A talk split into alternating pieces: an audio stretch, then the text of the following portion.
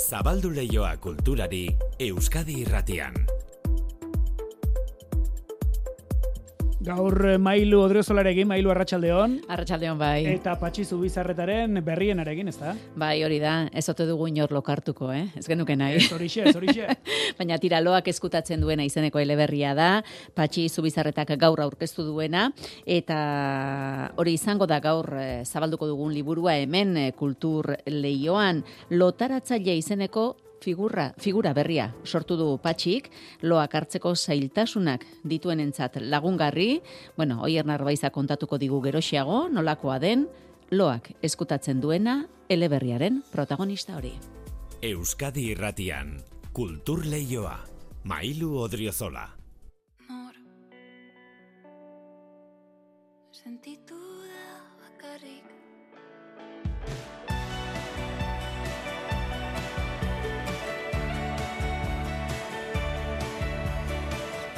Sara Sosaiaren karaban aukeratu dugu kultur lehioa abiatzeko, zuzenean entzuna izatera gaur kontzertua eskainiko duelako Bilboko kafe antzokian, gaueko bederatzi terdietatik aurrera.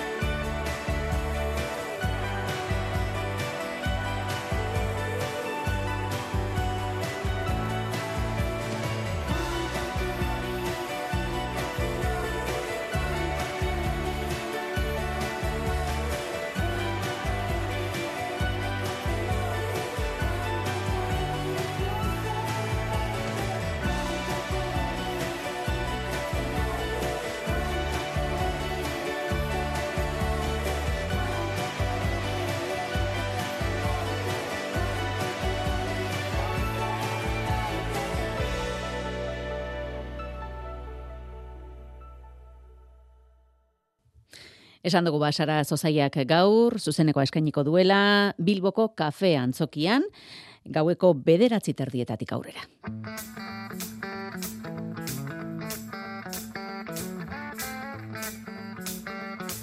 Eta kontzertu honetarako gonbite eginda bi hitzetan gaur kultur leioak dakarrena aipatuko dugu. Bilboko Joker liburu dendak kultur liburu denden saria irabazi du, sari importantea. Espainiako liburutegien gremio eta elkarten konfederazioak emandako saria da hau eta komiki gintzan aritzen den liburu denda izan da aurtengo saritua. Datorren urtean hogeita hamar urte beteko ditu gainera eta opari ezin hobea izan da aitortza hau Jokerren sortzaileentzat. Hartuko dugu tarte bat, Shine Lasala dantza konpainiak sortu duen pieza berriari buruz hitz egiteko. Judith Argomaniz dago proiektu honen atzean eta igandean estreinatuko da Donostian, Victoria Eugenia Antzokian.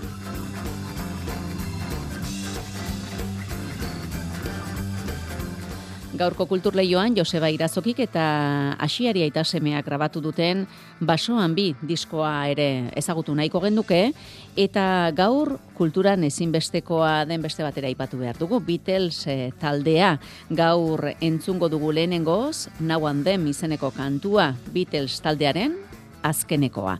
Adimen artifizialak alegindu du John Lennonek irurogeita amarreko amarkada maieran grabatu zuen kantu hau egokitzea. Arratsaldeko iruretatik aurrera izango omen da entzun gai eta noski, kantu kontari saioan, Joseina Etxeberriaren eskutik entzungo da hemen, eh, Euskadi Irratian. Kantu honen bitxikire guztiak kontatuko ditu Joseinak, asko direlako, eta jakin izango dugu nola sortu zen, eta zergaitik ez den, gaur arte argitaratu.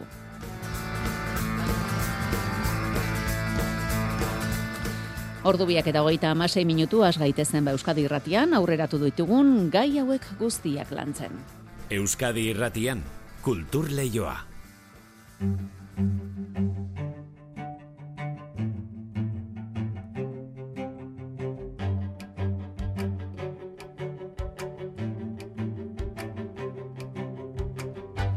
Eta gaur ezinbestean, ba, Joker, e, Bilboko liburu denda zoriondu behar dugu. Izan ere, kultur liburu dendaren saria jaso du. Fegal, liburu dendan elkarte eta gremioen konfederazioak ematen duen saria da hau, eta urtengoa hogeita bosgarren edizioa da.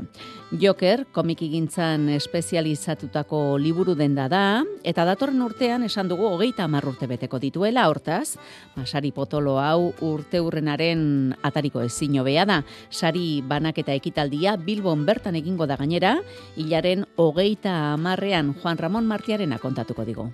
Joker liburu dendari sari emateko arrazoien artean, kultur liburu denda sariaren epaimaiak azpimarratu du, hogeita mar urtez komikian espezializatutako liburu dendaren lana, eta irakurle komunitate zabala sortu eta edatu izana. Jokerreko arduradunak noski oso pozik sariarekin eta bereziki zoriontsu, lehen aldia delako kultur liburu denda saria komikian espezializatutako liburu denda bati ematen diotela. Judith García liburu dendaren saltzailetako bat dugu.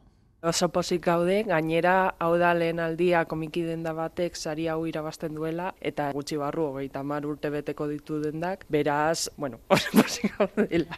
Sariaren epaimaiak nabarmendutako beste meritua hause, Joker etengabea ari dela bere burua eta jarduna berritzen eta ondorioz ezinbesteko erreferentzia dela ez bakarrik ilustratzaile eta komikikintzan dabiltzanentzako, baizik eta adin guztietako publikoarentzako ere.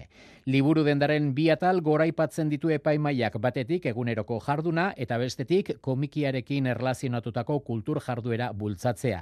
Zeregin horren azken emaitza pasaden maiatzean martxan jarri zuen Joker espazioa dugu. Azkenean dendara etortzen den jendea ba, berritzen ere ari da, ze lehen batez ere oso jende konkretu etortzen zen eta orain denetarik eta hortzen da. Batzuk komikien eta jokoen inguruan oso sartuta daude, baina badaude batzuk lehen aldia dela komiki bat zabaltzen dutela. Eta espazio hau zabaldu genuen maiatzean komikien eta jokoen alde kultural hori gehiago zabaltzeko asmoz eta hemen egiten dugu ba tailerrak eta aurkezpenak ta eta saiatzen gara adin guztietarako zuzenduak egotea. Sariak ongietorriak dira beti, baina ilusio berezi egiten du kasunetan bezalaxe, sarituaren lankideek, liburu den den arduradunek sare hori emateak, jarduna zertan den, inor baino hobeto dakitelako da errekonozimendu bat zure lanari zuzendua eta horrek esaten dizu benetan ondo ari zarela egiten eta zure gremioko profesionalak hori errekonozitzea ba, pizu gehiago ematen dio sariari. Hogeita bost urte betetzen ditu horten Fegalen kultur liburu dendaren sariak eta diogun moduan lehen aldia da komikian espezializatutako liburu denda bati ematen diotena.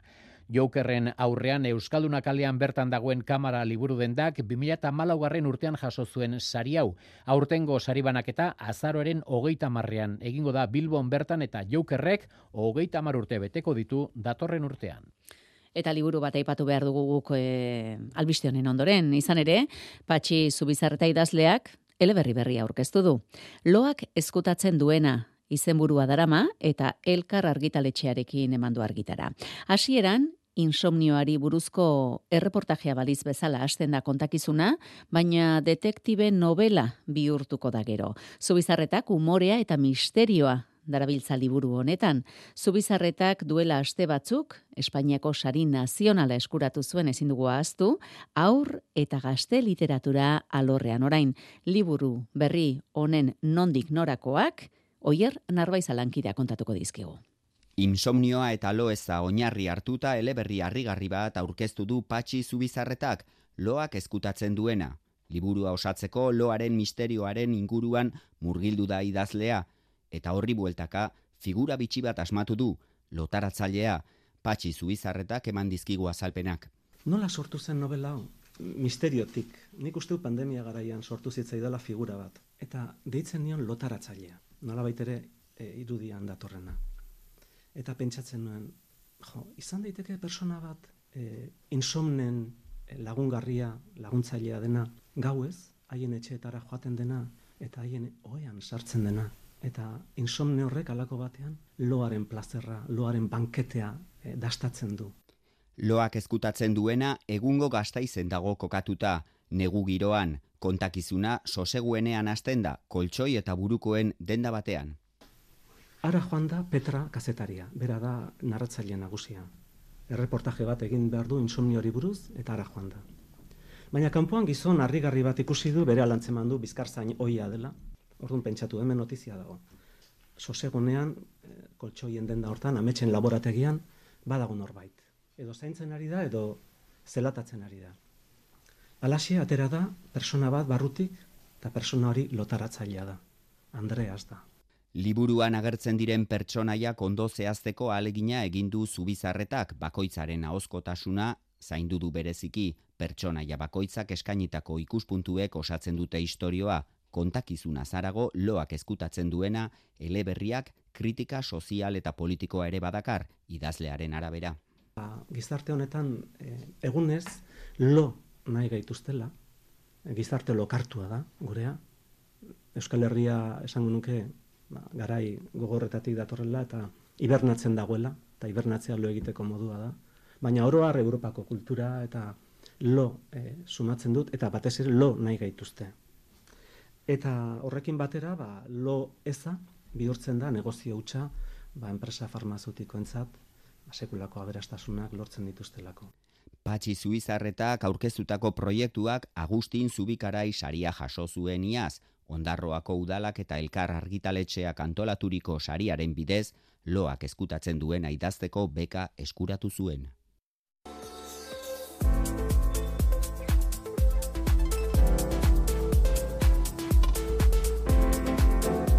Euskadi irratian, kultur leioa. Brilla,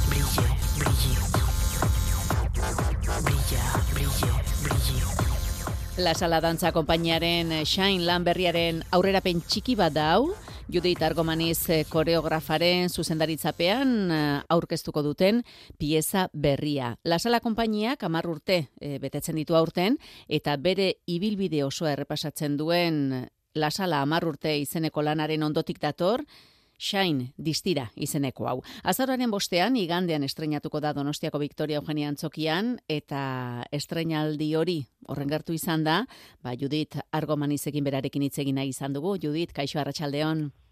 Atxaldeon, Simon. Bueno, gu ondo, zuzer moduz? Ba, oso ondo, oso ondo egia esango, askokin.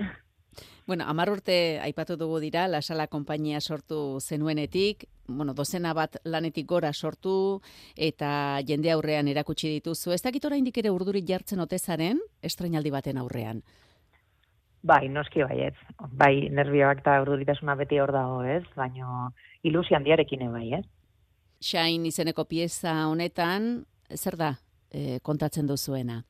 Ba, beitu, ba, Xainek estasiaren ideia aztertzen du bizi garen gizarte turbokapitalistaren, turbokapitalistaren esparruan, ez? E, autoesklabotzaren ereduaren bitartez eta e, gorputzaren obje, objetalizazioa lantzen dugu, e, edonismoarekiko adikzioa, e, kortoplazismoa ere bai, ez? Eta eta ies abiatzearen e, e, e- egoera hori, ez? Osa, presio guzti horiek e, lantzen ditu piezak.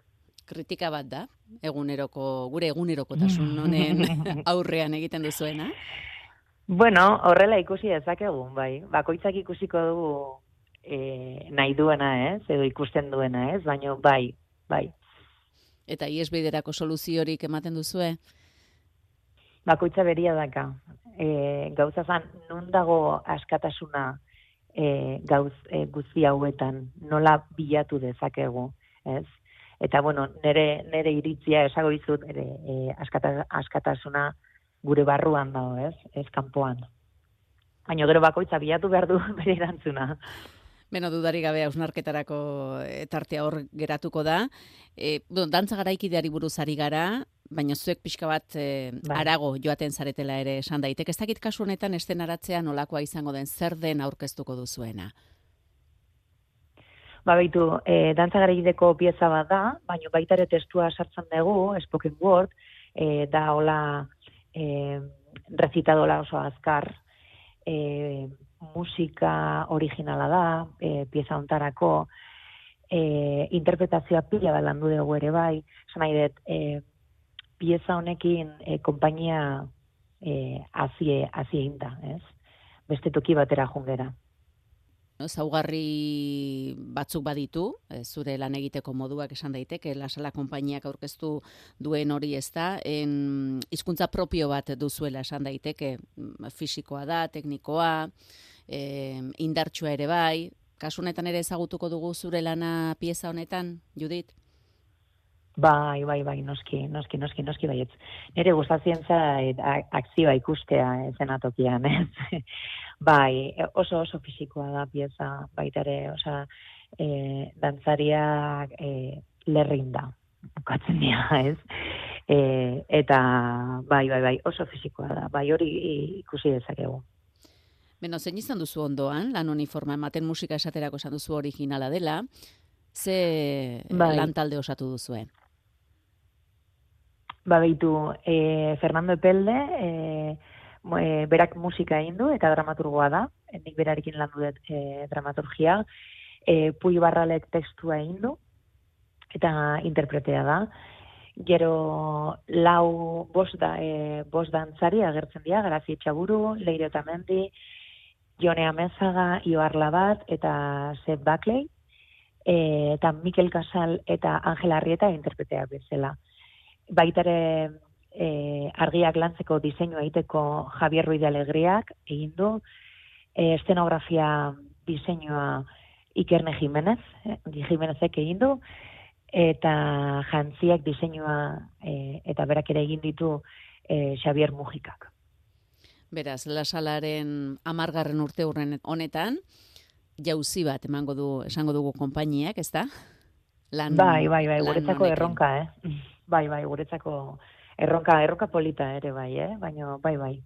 Asko kosta zaizue, eh, uni, lan uniforma ematea? Landu dugu pila bat, 2008 batian ere buruan zeon, eta hortik aurrera hasi ginen lantzen, bilerak e, eukitzen, dramaturgiako ekipoarekin, e, talde artistikoarekin ebai, ze koloreak, ze, osea, denetarik hitz egiten nola ez, eta pila bat landu dugu, bai, bai, bai. Eta Kriston Donostian, lana dago hemen. bai, Donostian estrenatuko duzu gainera, Victoria Eugenia Antzokian, ez dakit estrenaldi hori etxean izateak esan nahi berezirik baute duen zuretzat. Bueno, badakizu oso unkigarria, ez? E, zure jendia hemen egotia, familia lagunak eta ba, bueno, ba, bere izen du boloa, ez? Hori bai, e, oso espeziala. Gonbite egingo dugu, igandean izango da emanaldia, Victoria Eugenia Antzokian. Judit Argomaniz, koreografa eta la sala dantza konpainiaren zuzendaria, mila esker gurekin izateagatik eta zorte hon. Mila esker zuei, bai.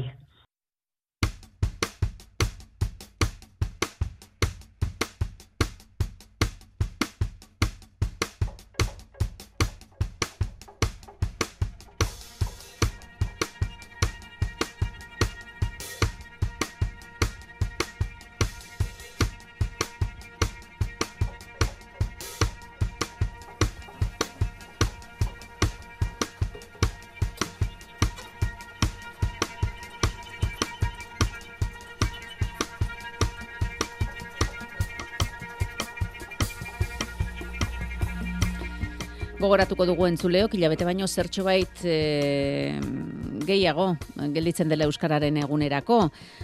Badakizue abenduaren iruan ospatzen dela, eta duela hiru urtetik ona gainera Nafarroako gobernuak eta Euskarabideak kultur egitarau berezia prestatzen dute Nafarroa osoan zabaltzeko. Bihar hasiko da, zarbaren iruan hasiko da egitarau berezi hau, eta abenduaren amar arte, berrogeita hamarretik gora emanaldi egingo dituzte beste horrenbeste udalerritan. Antzerkia, magia, zirkua, musikalak, monologoak, publiko guztientzako ikuskizunak dira doakoak eta aurretik erreserbarik behar ez dutenak. Horrelakoa da, Gora Gora Fest itziar lumbreras. Xavier Artiedaren mobidik ikuskizunak inauguratuko du Gora Gora Fest zikloaren irugarren edizioa. Prestatu dituzten berrogeita hamar emanaldietan lehenengoa izango da, baina abenduaren hamar arte denetariko ikuskizunak barne hartuko ditu egitarauak. Ainoa Ruiz, programa diseinatu duen te diferentzia konpainiako kidea.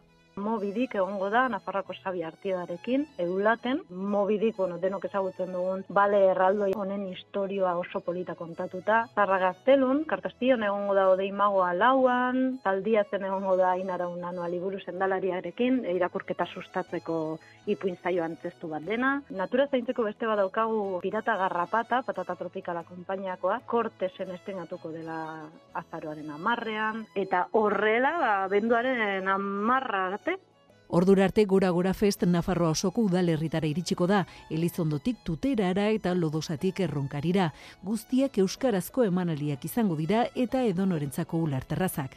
Ez da gauza berdina herriberara joan, ez, edo baztan aldera, edo euskara maila ezberdina daukate, orduan igual antzerki gestuala gehiago baldin badauka, edo tekstu gutxiago, edo ezain enrebizatua, ez. Adibidez, Fonteia zen estrenatuko dugu aurten onin eta antzerkiaren misterioa, formatu handiko antzerki bat dela, familiarentzako, Guztira hamar konpainiek parte hartuko dute aurtengo egitarauan, horietako batzuek gainera euren obra berriak estrinatuko dituzte zikloan.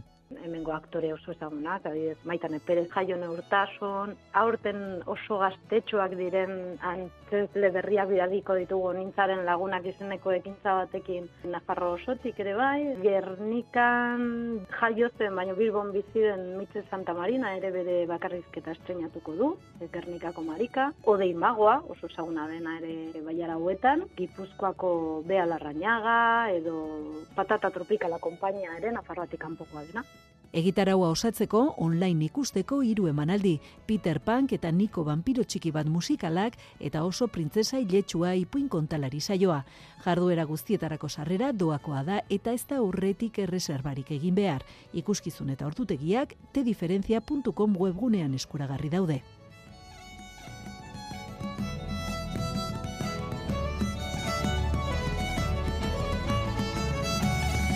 Beno, ba, jaialdia, Gora Gora Fest izeneko jaialdi honen eh, datuak jaso ditugu, eta orain, eh, disko baten informazioa jasotzera goaz, goaz izan ere, Robi Baso musikagile estatu batuarraren omenez, sortu zuten basoan diskoa 2017an Beinat eta Julen Asiari eta Joseba Irazokik. Eta oraingoan laukote gisa basoan bi aurkeztu dute. Taldera batu da, oian oliarrinez, eta disko berri honetan Robi Baso Estatu Batuarraren amodio kanta bat bada, baina gainerakoa, ba, euren sormena da, itxaro bordaren poesiaren ekarpenarekin, estilo defini ezinean, disko aske bat, improvisazioari, lekua emanez. Andoni Lizeaga berri emaile.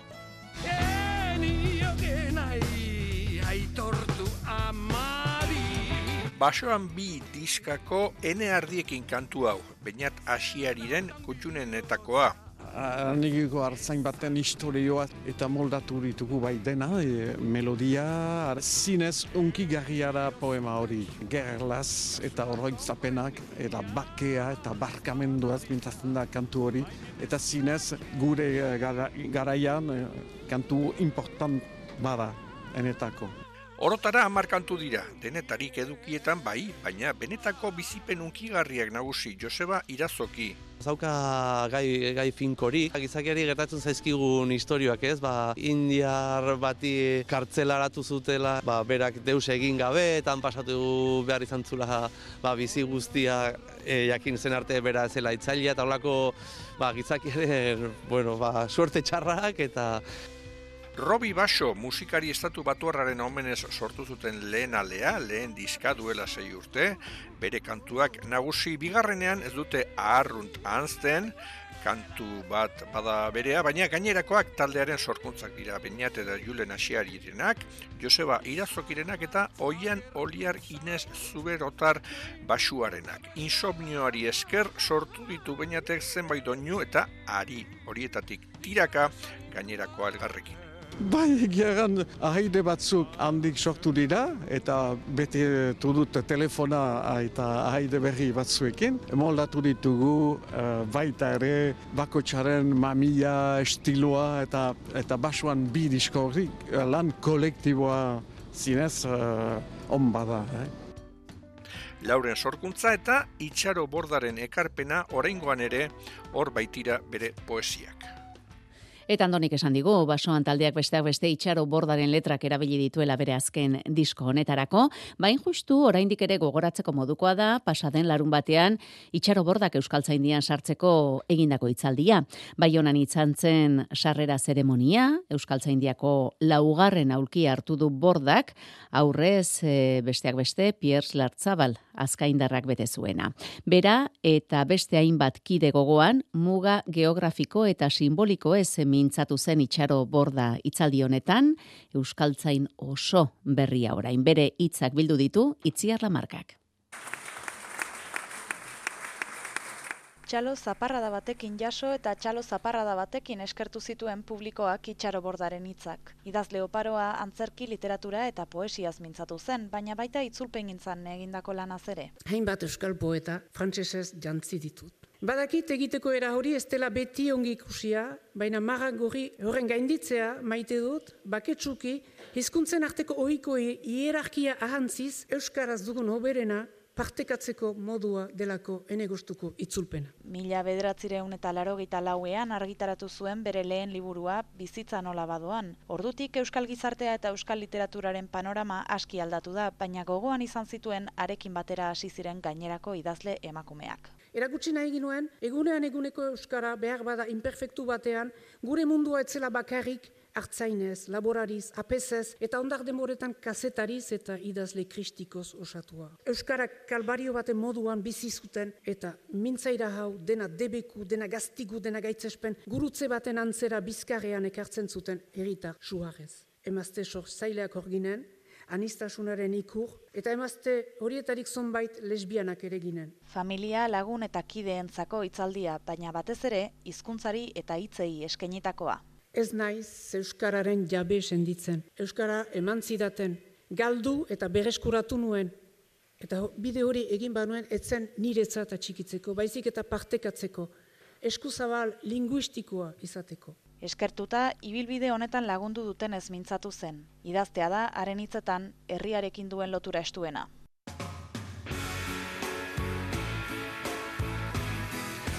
Jaso nahi genituen itxaro bordaren hitz horiek hemen, kultur leioan, gaurkoari amaiera materagoaz, Josein Berria Arratsaldeon. Bai, berdin. Beatlesen zai, gaude, eh? Ala gaude, ala gaude, iruretan puntu puntuan, iruretan ea puntual iristen den, eta ea horrekin hasteko moduan garen. Bale, aitzakia bat gehiago badugu, kantu kontari entzuteko gaur. Beno, gubiarritzuliko gara, kultur leioarekin, ondo izan bitartean eio.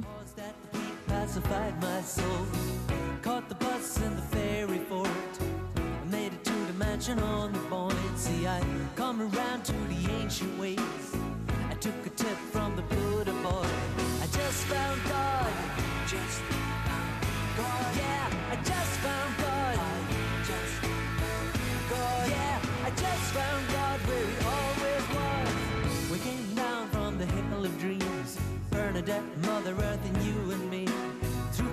Carver Road down the Wildwood side, blinding our eyes in the shallow seas.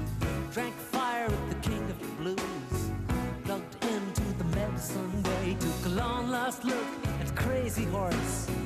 Bush now for a golden age.